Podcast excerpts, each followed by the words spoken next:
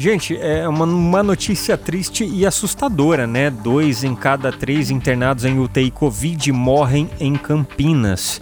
O prefeito Dário Saad ele afirmou que dois terços dos pacientes que vão para UTI em Campinas vão a óbito.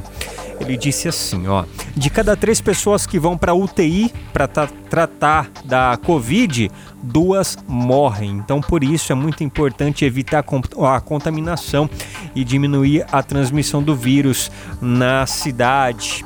A alta de casos em Campinas, assim como em todo o estado, está causando uma constante pressão aí nos leitos hospitalares desde a semana retrasada.